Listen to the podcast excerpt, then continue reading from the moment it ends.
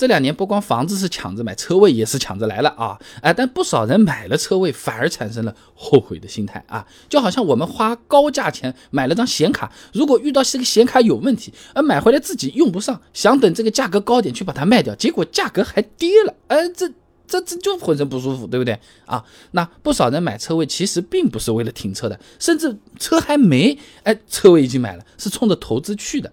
哎，但是买车位啊，其实和买股票有点像的啊，不是说买了它就一定会涨的啊。钱江晚报在二零一九年就报了一个案例啊，杭州的王女士，哎，王女士发现自己去年十月花了十四万五千块钱买的这个车位，今年其他业主十万块钱就买到了，不仅没涨，还赔掉了。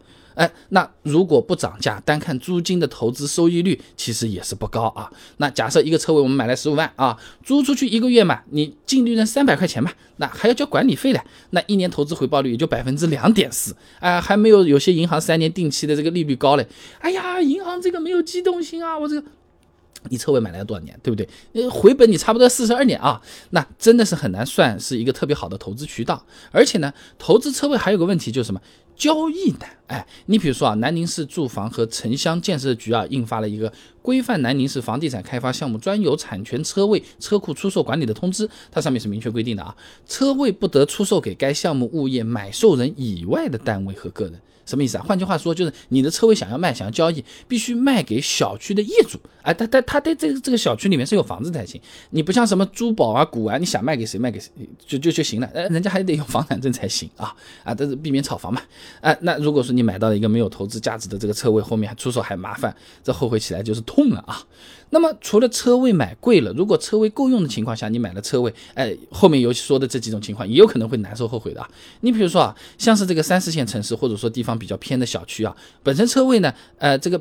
占比就是不低的，小区入住率呢，它又是不高的。这个时候你花了十几万买个车位，不一定划算了啊！长安大学丁宁有篇硕士论文，你不妨听听看，《哈尔滨市建设项目配件停车场标准研究》上面他这么说啊：这全国住宅类商品房停车位配件标准的平均水平呢，基本是零点六到一点五个每户。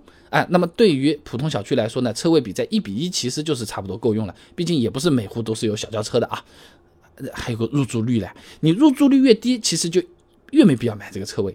那言情的期刊《住宅与房地产》上面有篇论文，你听听看啊。三四线城市商品房高空置率问题叹息上面说啊，这国际规定的商品房空置率呢，正常水平大概是在百分之五到百分之十。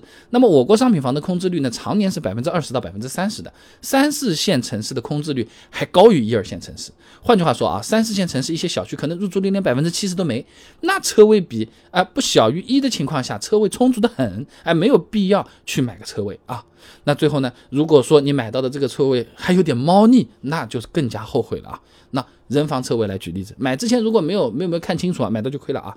绍兴晚报在二零二一年十一月份呢就报道过一个案例啊，这绍兴的陈女士在买房的时候花了三十二万买了一个车位，但是在签合同的时候才发现啊。它是个人防车位，它没产权的，只有二十年的使用期限。哎，这就好像我们去买手机，钱嘛都交掉了，才发现，哎，这个手机变成租手机了，哎，租期还只有两年，对吧？那人防车位这种合同上还是看得出来的，有些猫腻，你不去实地看一下车位，你根本是不了解的。羊城晚报在二零二一年的三月份报了一个案例啊，这广州一位车主花了十八万五千块钱买了一个车位，比很多车子都贵了，结果停车的时候发现车位实在太窄，车子啊。能进去，是能停着，门打不开，人出不来。哎呀，这个，那这主要就是因为现在啊，我们买车位都是看这个示意图嘛，就是张纸嘛。啊，不少人啊，呃，对这个面积也没有那么敏感。销售说个两米宽，四米长，也就觉得是没啥问题了。这个时候就是坑了。哎，两米宽，它是限两米宽，还是说限在家外面呢？那这种就容易上当了，对吧？还有一些地方呢，那你你看这个车位是挺好，呃，结果呢，你家是台 SUV 开过去啊，你这车位上面有个通风管道。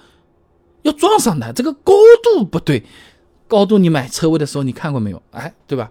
那这种情况通过维权也是能解决，但总的来说就是费心费力，体验极差啊！而且维权哪怕是成功了，现在我靠，那那那我干嘛呢？对不对？是吧？所以总的来说啊，车位是不像黄金或者其他的这种投资品的，随便买一个就行的。到底要不要买？要要看。自己对车位的需求，还有小区车位的它这个比，还要看入住率来综合的想一想。毕竟车位现在不便宜了，花点时间想想嘛，对吧？那如果单纯你就是说我买了个车位以后钱会变多的，我要赚钱，大可不必啊。